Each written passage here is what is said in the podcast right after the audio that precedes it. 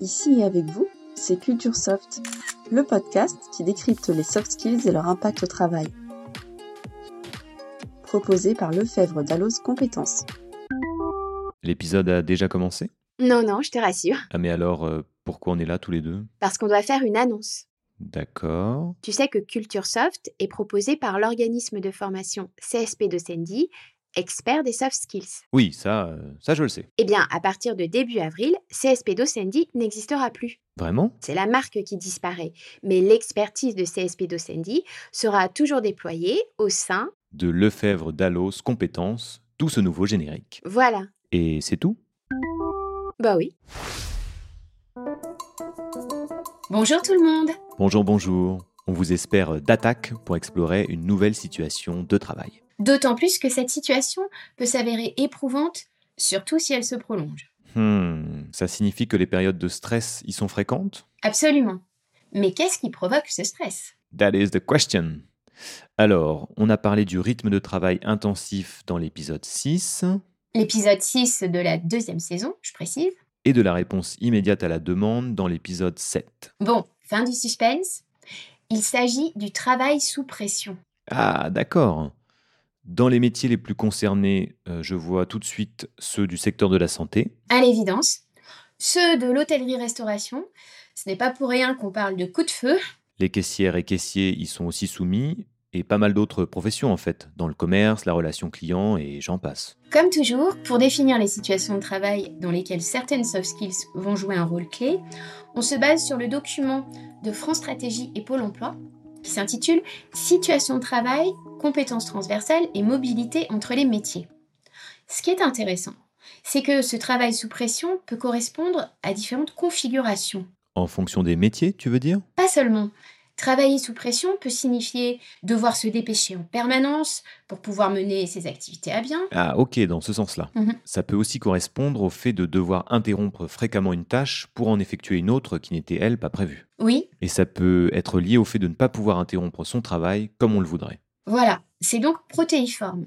Et des compétences distinctes vont devoir être mobilisées, et souvent combinées, pour pouvoir y faire face. Excuse-moi, je fais juste une petite parenthèse, mais c'est étrange tout de même comme on emploie souvent un vocabulaire de combat pour décrire ce qui se passe dans le monde du travail. Ça doit être à cause de l'étymologie du mot travail. Euh, attends, attends, c'est vrai. euh, travail, ça vient du latin tripalium, à savoir un instrument de torture composé de trois pieux.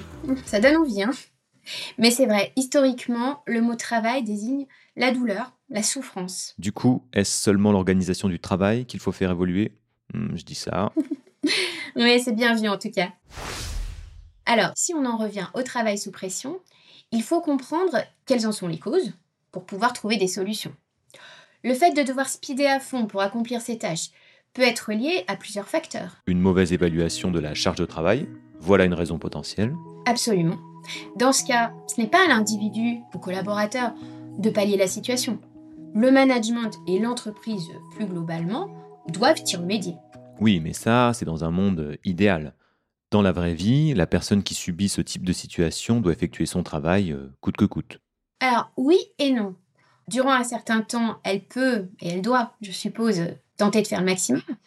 Mais s'il devient manifeste que la charge de travail n'est pas soutenable, là, au contraire, il faut qu'elle en parle à des collègues, au service RH ou au management. Sinon, elle va se mettre en danger et, in fine, l'entreprise aussi sera perdante. Dans ce cas-là donc, la communication, la confiance en soi et même l'affirmation de soi seront des soft skills à mobiliser Franchement, je m'y attendais pas. Disons que lorsqu'il n'est pas possible de faire face, ce sont bien ces soft skills qui vont permettre de trouver du soutien et peut-être, j'espère, de faire évoluer les choses. D'accord. Par contre, quand il y a des surcroîts d'activité liés au métier lui-même ou au secteur, là, il faut trouver des solutions pour supporter euh, la pression. Bien sûr. Et c'est aussi le cas lorsqu'on doit s'interrompre pour gérer une tâche imprévue, alors qu'on était plongé dans une autre, et que ça arrive fréquemment. Pour moi, des soft skills tels que l'attention et la concentration, La concentration, c'est-à-dire l'attention sélective pour les neuroscientifiques. oui, eh bien ces deux soft skills-là sont engagés quand on doit switcher d'une tâche à une autre. Tu as parfaitement raison. Pour les développer, notamment l'attention sélective qui résulte d'une mobilisation volontaire, eh bien on peut s'entraîner. Par exemple, dans un environnement bruyant, on essaye de lire un texte complexe et de le résumer en quelques mots. Sans avoir recours à ChatGPT ni à Bard, bien sûr. Ah, évidemment, sinon ça n'aurait plus d'intérêt. En dehors de l'attention et de la concentration, l'organisation personnelle et l'autonomie sont aussi des soft skills décisives, non? Si. Quand on doit répondre à des sollicitations qui nécessitent de s'interrompre, puis de reprendre sa tâche initiale, il faut pouvoir adapter son planning de façon instantanée, ou presque. Les capacités d'organisation personnelle sont donc convoquées, et parmi elles, la gestion des priorités.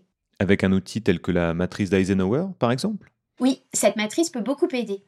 L'idée est vraiment de voir à l'horizon d'une journée quelles tâches peuvent être reportées au lendemain. En général, ce sera celles qui n'impliquent pas d'autres collaborateurs. Ça permet de se concentrer sur ce qui est le plus urgent, dans la mesure où on vient de consacrer du temps à gérer d'autres sollicitations. Cela dit, est-ce qu'il faut obligatoirement répondre à ces sollicitations? Tu as raison, il est important de pouvoir déterminer si ces demandes sont opportunes ou non. Dans cette perspective, l'affirmation de soi et encore plus précisément l'assertivité entre en jeu. Plus simplement, ça veut dire qu'il faut savoir oser dire non? Tout à fait. Il faut pouvoir rejeter une demande qui ne relève pas vraiment de notre sort. Attention, sans pour autant rejeter, entre guillemets, l'émetteur de cette demande. La communication et l'affirmation de soi, qu'on a évoqué tout à l'heure, jouent donc un rôle, y compris quand on souhaite faire face au travail sous pression. Eh oui. Et pour vivre mieux ce travail sous pression, l'adaptabilité professionnelle est une compétence clé, parce qu'il va souvent falloir gérer l'imprévu. L'adaptabilité professionnelle est une soft skills par construction, si l'on peut dire, dans le sens où elle résulte de la mobilisation de plusieurs autres compétences soft. C'est ça. Elle repose sur l'intelligence émotionnelle d'une part et sur la connaissance de soi de l'autre. L'intelligence émotionnelle permet de reconnaître les émotions qui nous animent, et puis celles qui animent nos interlocuteurs, et plus encore, de comprendre quels besoins elles expriment. Parce que derrière les émotions, il y a des besoins insatisfaits. Si l'on est éveillé à tout ça, on peut éviter un certain nombre de crispations, voire de conflits, et mieux s'adapter aux situations. Sinon, pour la connaissance de soi, j'ai aussi une petite idée. Cette soft skills permet d'être au fait de nos valeurs personnelles ou sociales, de nos sources de motivation, voire des croyances qui peuvent nous influencer. Or, ce sont ces différents drivers qui peuvent nous empêcher de faire les pas de côté nécessaires quand on fait face justement à un imprévu. Je n'ai rien à ajouter, monsieur l'expert. Ah, merci, merci. Mais j'y pense. On n'a pas encore parlé de la gestion du stress. C'est vrai, mais rassure-toi, on n'allait pas faire l'impasse dessus. Je suppose que c'est absolument indispensable pour travailler ben, sous pression. Tu supposes bien, parce que le stress va nécessairement pointer le bout de son nez et il faudra donc être en mesure de le moduler. Même s'il faut rappeler que l'être humain ne peut pas supporter le stress prolongé. C'est un rappel important. Des situations de stress peuvent survenir de temps en temps, mais le stress chronique est extrêmement dangereux et conduit à la dépression, voire au burn-out. On ne va donc surtout pas donner des conseils pour tenter de le supporter. Non, non. Par contre, toute personne est amenée à connaître des périodes de stress dans le cadre de sa vie professionnelle, entre autres. Et il faut donc pouvoir mobiliser certaines ressources et connaître les modérateurs de stress, encore plus quand on travaille sous pression de façon récurrente. Alors, pour anticiper l'apparition du stress, le fait de dormir suffisamment est une première étape. Mieux vaut aussi avoir une bonne alimentation, faire du sport ou pratiquer une activité physique douce. Voilà pour nos conseils bien-être. Par ailleurs, pour parvenir à moduler le stress, il est très utile de connaître nos propres réactions. Est-ce qu'on va tenter de toujours viser l'excellence? Ben oui, mais ça va prendre du temps. Ou alors est-ce qu'on va essayer à tout prix de répondre à tout le monde pour faire plaisir? Ce sont souvent de petites voix dans notre tête euh, qui nous conduisent à adopter ce type de comportement. Ok, donc il faut s'en méfier. À part ça, en situation de pression maximale, il faut aussi s'obliger à faire des pauses si l'on dispose d'un niveau d'autonomie dans l'organisation de son travail. Et si ce n'est pas le cas, il faut oser le demander. Effectivement, parce que ça va permettre de prolonger davantage ses efforts. Il peut aussi être utile de s'accorder des petits moments de plaisir en regardant des photos de personnes ou de lieux qu'on apprécie particulièrement pour s'en nourrir, se booster, se rebooster. Et il y a les fameux modérateurs de stress que tu as évoqués euh, rapidement. La respiration, qui permet de s'apaiser ou au contraire de se tonifier si besoin. le rire, toujours profitable car il détend tout notre organisme, La capacité à se ressourcer et celle de relativiser. Ou encore celle de raconter. On le comprend, il faut surtout éviter de s'enfermer dans une spirale négative. En échangeant avec des collègues de confiance, par exemple, ou d'autres personnes ressources qui existent toujours autour de nous, on va pouvoir poser les choses et mettre les situations difficiles un petit peu à distance. Cela contribue à faire baisser le niveau de stress. Absolument. Et parfois, cela permet même de changer le regard qu'on porte sur les situations. Or, comme le disait Épictète... Oh, je la connais cette citation. Ce ne sont pas les événements qui perturbent les hommes, mais l'idée qu'ils s'en font. Total respect. Ah, J'espère bien.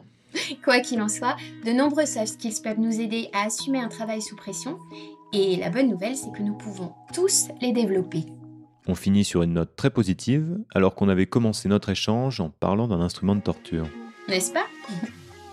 On vous dit à très bientôt.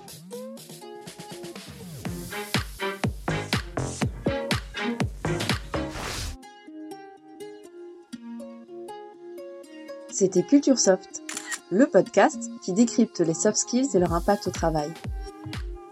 Retrouvez tous les épisodes sur le site de Lefebvre d'Allos Compétences et sur vos plateformes habituelles. Merci de votre écoute.